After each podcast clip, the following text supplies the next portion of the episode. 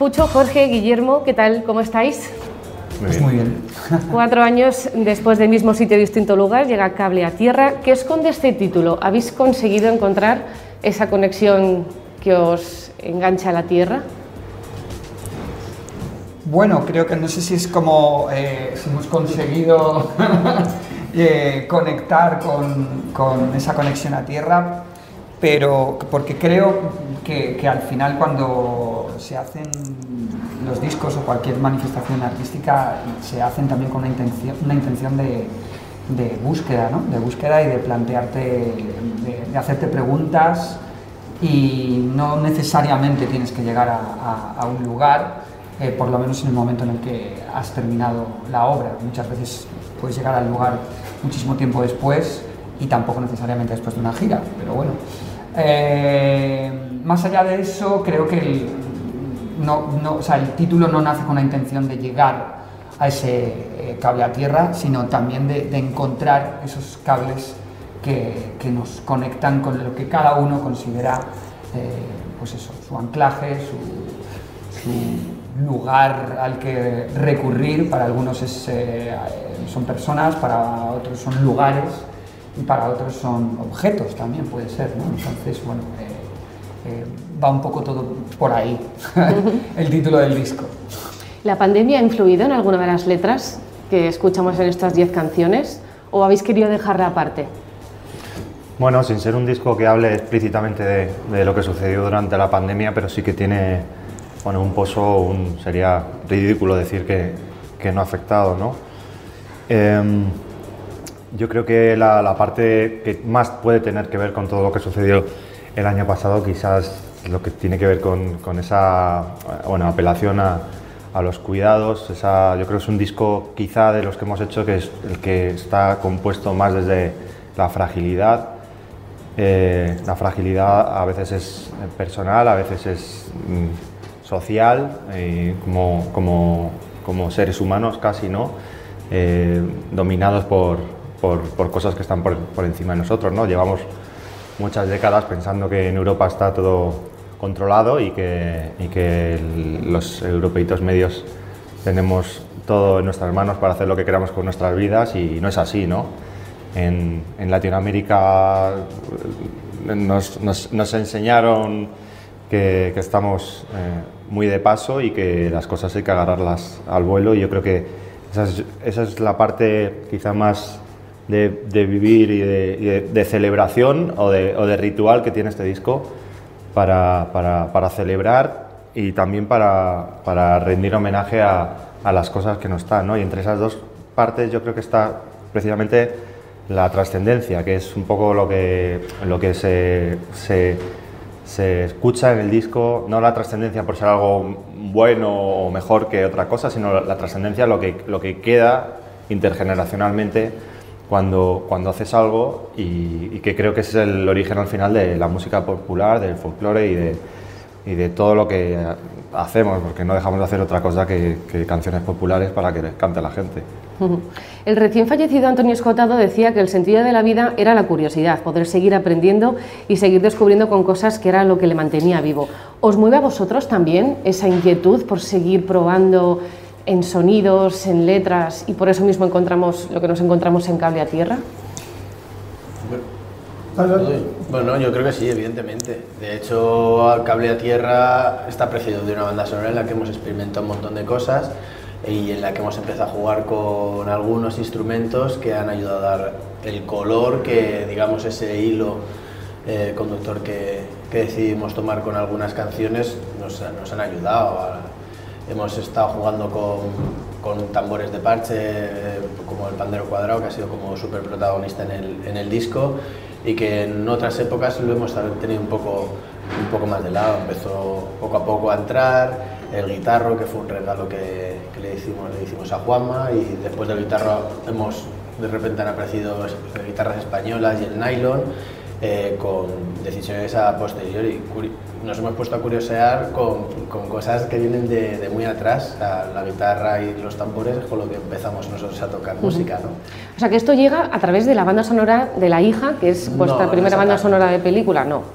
No. O sea, a vosotros os gusta experimentar y os Sí, gusta... no la con la percusión, Jorge, es- tú sí que es verdad que se te ha visto y se te ve muy feliz en el escenario con cualquier cosa que, que puedas tocar. Todo lo que haga sonido es un Eso es un instrumento, desde luego. Sí, no, te lo decía porque el- quizá la banda sonora es lo más obvio, cuando dices lo de experimentar, es una banda, la banda sonora es súper experimental en- para nosotros en muchos sentidos y en la forma de trabajar, los instrumentos que hemos utilizado, etcétera, etcétera. Que algunas cosas sí que han, han entrado a formar parte en la banda, en- perdón, en el disco, eh, porque como te decía, hemos combinado mucho todos los instrumentos y un poco toda la tradición, todo lo tradicional, con cosas más modernas y muchos de los plugins y de los sintetizadores que a lo mejor han aparecido luego en, en el disco, pues sí que empezamos a jugar con ellos antes, ¿no? Ujú.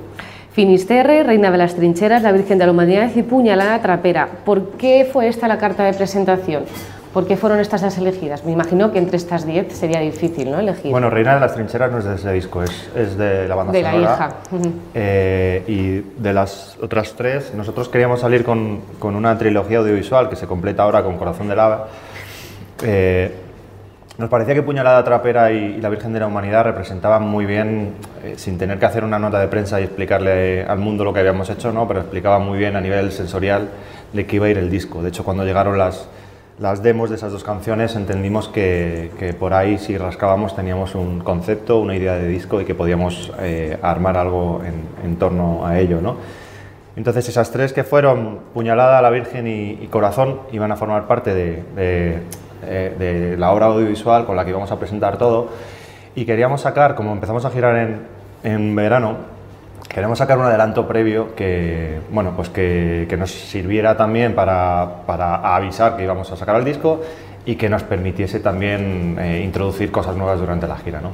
Y pensamos que Finisterre era una idea muy buena, porque además nos permitía, es una canción hecha con, con un ritmo de, de panaderas, que es un ritmo tradicional que se, se hace en el, en el norte de España, en Castilla y León, en, en el norte de Castilla y León, y que tiene que ver con, con, eh, con- con las manos, con mesas y con, con un ritmo que se hace en momentos de, de labor, ¿no? de, de hacer el pan, y que es un ritmo ternario que tiene un punto que no solo es popular en España, sino que también eh, había gente en Argentina que nos decía, pues esto aquí también se hace con un bombo legüero, esto me recuerda mucho a una chacarera, los otros te decían, no, esto tiene que ver con una jota.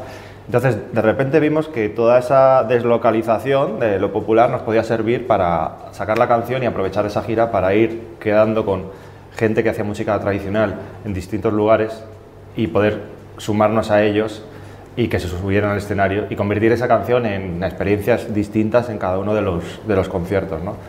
Y ha sido muy bonito poder hacerlo porque no solo por la canción, sino porque durante estos meses hemos ido contando en cada uno de los, de los sitios donde hemos tocado eh, de qué iba el disco sin tener que, sin tener que explicarlo en, en una entrevista. Bueno, de Puñalada Trapera llegaste a decir en las redes sociales Mm. que era la mejor canción que había hecho Vetusta Morla. ¿Lo mantienes o era...? Dije, dije que era una de las mejores canciones Bueno, que habíamos hecho. Pero claro, al final, que yo me acuerdo de estar hablando con Sí. Nacho, Nacho Criado, Criado. todos diciendo, madre mía, esto, esto qué va a ser. ¡Qué man-! ¿lo, man- lo mantienes o era, querías crear el hype este para que todo el mundo fuera a escucharla? No, lo mantengo, creo que es una de las mejores canciones que hemos hecho. De hecho, eh, recuerdo, a- a- al, al final nosotros yo creo que tenemos la suerte de, de guardar el, recuerdos de las primeras veces que escuchamos una canción. Nosotros también escuchamos la canción de Vetusta por primera vez en algún momento, ¿no? Y ahora mismo, eh, y en este disco, que el, el- el- quedar juntos todo el rato era difícil por la pandemia y por un montón de cosas, las canciones las compartíamos antes en demos que hacíamos o Juanma y yo en casa y que, y que mandamos a Pucho, Pucho grababa la voz y, y las compartíamos, ¿no? Y recuerdo cuando llegó la primera versión de, de Puñalada, que para mí además fue, estaba en un coche mandando yo la demo de la Virgen de la Humanidad y recibimos eh, la de Puñalada. Y recuerdo con mucha emoción escucharla porque me, me, me llevó, me llevó un vuelo, un viaje increíble, ¿no? Por todo, por, yo qué sé, por la letra, por la armonía, por su interpretación, por cómo estaba conducido. Y bueno, eh, es ahí cuando dijimos, es verdad que en otros discos hemos tenido como pinceladas que, que tenían que ver con lo popular, pero que se salían un poco del disco, ¿no? 23 de junio, Alto en la deriva o, incluso Maldita Dulzura, ¿no? En mapas. Pero aquí dijimos, ostras, a lo mejor es el momento de hacer un disco donde esto sea lo principal y todo se en, enarbole en, en torno a, a canciones tarareables, con raíz popular y, y que se alejen un poco de- del mundo local de guitarras eléctricas y batería. Mm. A mí en este cable a tierra reconozco que el viaje me lo ha dado cuando al final de la escapada. Me flipa que termines que cuando todo se termine las canciones seguirán aquí. Poder seguir eh, en el futuro, eh, que, vuestro legado sean las canciones, puede ser lo más bonito que le, que le ocurra a un grupo musical, ¿no? que, que- se mantengan siempre ahí. Absolutamente, y bueno, y eso es un poco la idea que, hablaba Guille de, de la trascendencia, ¿no? que al final eh, es tu legado y muchas veces, bueno, no muchas veces, que lo que quedan son las canciones, ¿no? Quiero decir que muchas veces se pierden incluso hasta, eh, hasta el- los autores, ¿no? Los autores o los compositores se- a lo largo del, del tiempo anda que no hay eh, canciones como lo que llamaban los, los One Hit Wonders, ¿no? La- las personas que, so- que hacían un, un éxito. Sí, ¿esta de quién era? Y, y de ¿sabes? quién era, de Mm. lo descubres hostia, pues yo a este hombre no le he oído en mi vida, ¿no? Y es una canción que a lo mejor se ha versionado hasta, hasta la extenuación, ¿no? Entonces, bueno, pues eh, sí, o sea, es, es una idea es una idea muy bonita y que tiene que ver también un poco con, con todo esto de, la cultura, de la, música popular, ¿no? La transmisión. Al final somos eh, transmisores de, o sea, recogemos todo el, legado de los que nos preceden, ¿no? Para mm, lanzarlo al, futuro a, través de, bueno, de usar todo ese lenguaje, toda esa tradición para, para lanzarla pues, a, a- las nuevas generaciones, para la transmisión, la intergeneracionalidad, ¿no? un montón de, de- de cuestiones ahí. O sea que os hará ilusión si veis vuestro nombre apuntado en la puerta de, de un baño de estos claro, de baretos, sí- ¿no? ¿Os ha pasado?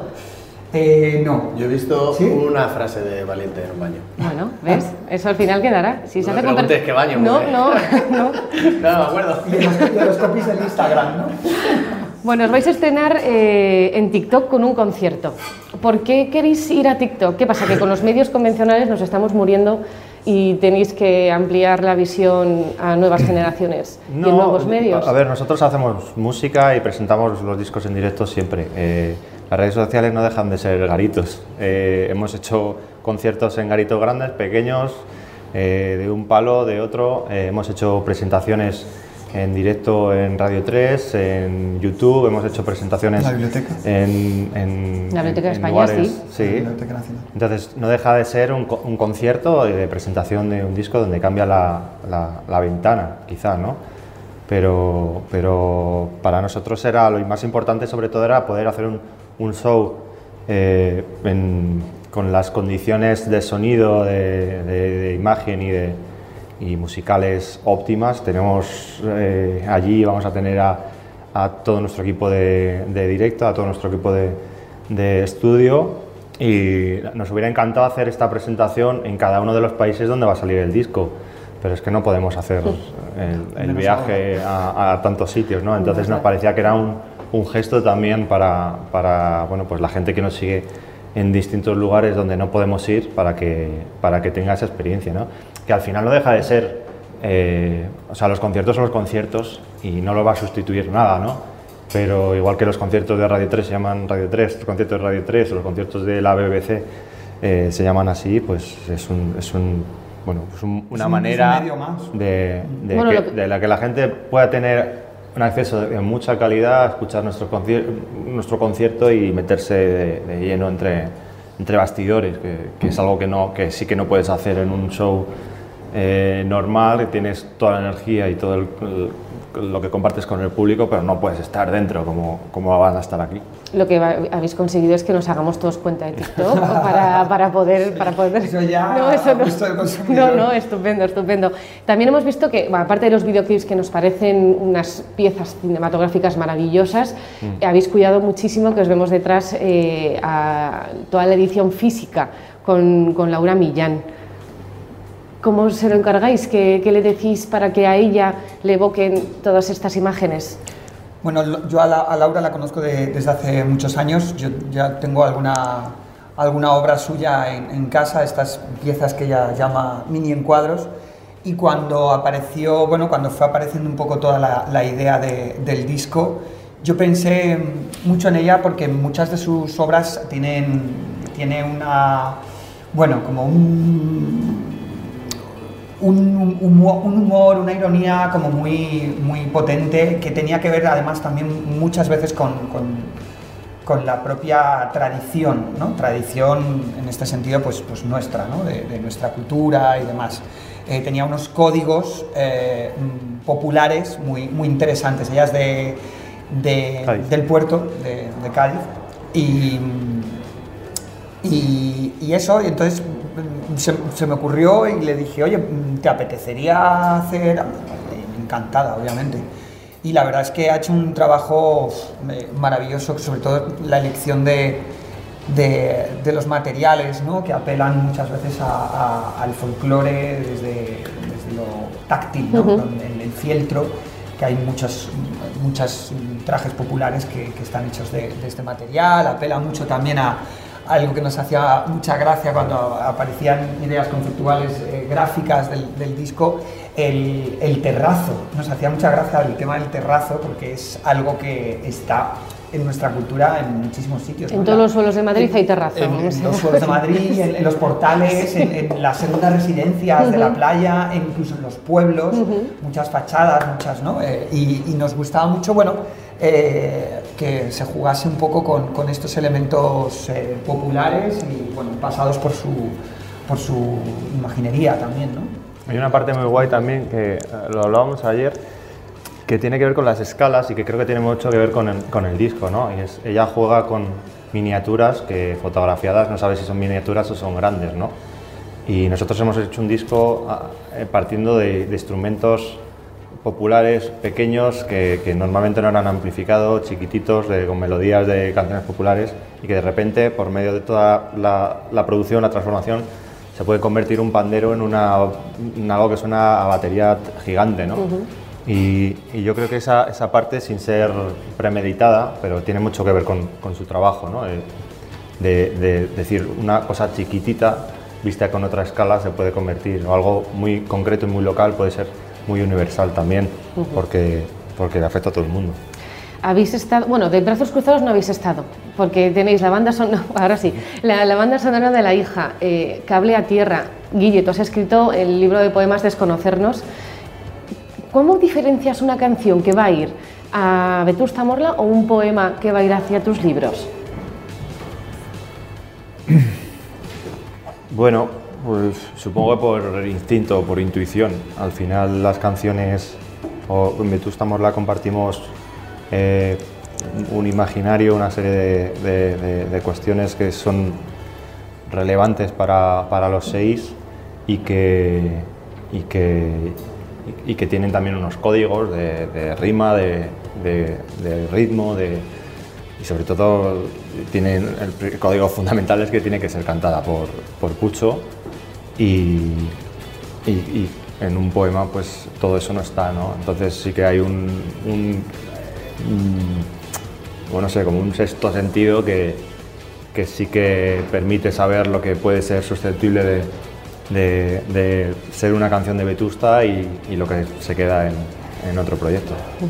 Además del concierto de TikTok, que vamos a ver todos, eh, hay varios confirmados por Europa, Ámsterdam el 3 de marzo, Bruselas el 4, París el 5, luego vais a volar a México y volveréis eh, a Alemania, a Bonn el 3 de abril. Esto significa que hasta el 24 de junio por España no os vamos a ver. O sea, la presentación oficial va a ser en el Wanda Metropolitano el 24 de junio. En principio sí, hasta que se demuestre lo contrario. Vale. ¿Cómo os, cómo os lanzáis a un, a un, estadio tan bestial como el, como el Wanda? Es verdad que en la esplanada de la Caja Mágica fueron 38.000 personas, luego disteis tres Withings seguidos, llenos, en 2019, en diciembre. Claro, se os queda todo pequeño, ¿no? Tenéis que iros al, al estadio. Impone, ¿no? Bueno, son, fue una propuesta de aquí, nuestro manager, y, son esas cosas que mejor no pensarlas demasiado, porque como te pongas a pensar en, toda la gente que, entra en, un estadio como el Wanda y lo que supone tocar allí, pues probablemente nos, nos entre un, una temblequera de, de piernas. Así que no sé, desde, desde, que empezamos siempre dimos como pasos que de primeras parecían grandes, ¿no? Desde el día que hicimos la Sala Sol nos parecía gigante. Y luego la Lava y luego, eh, luego la Riviera y luego el Wizzing y de repente en Latinoamérica igual haces un Metropolitan. O sea, siempre hay un, en, cada, en cada gira siempre hay como un reto que, que de primeras dirías, uff, no sé si es mucho. Pero bueno, por suerte están, están, están siendo posibles y, y son también un estímulo de la leche para nosotros. ¿no? Bueno, el estadio es enorme, el escenario también será grande. ¿Vamos a poder veros con grupos como Feten Feten sobre el escenario? Porque si ya sois seis de normal, imagínate ya con más gente, que son dos, pero bueno, que igual se incorpora más gente, ¿no? ¿Cómo nacen esas colaboraciones con, con grupos consolidados porque igual no han tenido la visibilidad que se merecían, como Feten Feten? Bueno, eh, eh, hay una cosa muy bonita que ha pasado en esta gira, eh, que ha sido el poder utilizar una de nuestras canciones como es Finisterre para hacer no sé cuántas versiones porque en cada sitio intentábamos que alguien de la zona eh, le diese su propia visión. Y lo mejor, que está muy guay tocarlo en directo, pero era luego poder sentarse con la gente del LAN que, o con Feten Feten y te cuenten lo que estamos haciendo. Porque muchas veces no somos conscientes, en este disco no hemos sido muy conscientes, como venía de algo popular que llevamos dentro de qué estábamos haciendo y qué, estamos, qué estaba sucediendo. ¿no? Entonces, eh, que te den esa visión más eh, formada de lo que significa la música popular y lo que estábamos trabajando con el disco, pues la verdad que es una suerte. Eh, poderlo llevar a, a, de gira, a mí me encantaría. O sea, muchas veces me he imaginado una orquesta en lugar de con violines, pues LAN en la mesa, las pandereteiras eh, con, las pande con los panderos y cantando, que eso tiene una energía brutal. Y así es que no me acuerdo, con, hemos estado con muchas personas, eh, están los. Albacete. Bueno, eso nos falta todavía darle una vuelta, queda, queda, queda bastante para terminar de, de entender qué vamos a hacer allí. Lo más importante para mí es también la celebración que está suponiendo todos los conciertos la última parte de la gira que la gente decía, eso es la leche lo que estáis viviendo ahora desde arriba, ver, ¿no? Es la leche que tú lo estés viviendo desde abajo y me lo estoy perdiendo, ¿sabes? O sea que eso, pero con, con mucha más gente yo creo que puedes llegar a ser, saliendo de, de todo, de todo el proceso que llevamos, pues el bastante impresionante, la verdad con mucha más gente y si todo va bien, sin mascarillas, con un mini en la mano, que se lance o no, que ahora se ha puesto de moda lanzar los, minis, eh, y, con un, y con un Wanda Metropolitano lleno, imagino que las ganas que tendréis de ver ya las caras, aunque no, nos, os fijéis, pero de vernos las bocas corear todas las canciones, ya tiene que... que, bueno, ganas y necesidad. En esta última gira ya ha habido conciertos ya de festivales, eh, estuvimos en el Samsung y la verdad es que es no, te dabas cuenta hasta que estabas ahí metido y dices, wow, es que esto, esto era así antes, ¿no? y, y, sí, es muy, es muy emocionante. De hecho, bueno, había el, el Sansan, yo creo que ha sido como el, primero un poco de que han abierto las puertas y, y, se notaba un montón la, energía de la gente con, muchísimas ganas, ¿no? O sea, el, berrido era como muy, muy bestia, muy potente, la verdad. Pues Jorge, Pucho, Guille, muchísimas gracias. Enhorabuena por este cable a tierra. Gracias. Y nos vemos seguro, seguro el 24 de junio. y si no, pues antes. gracias. gracias.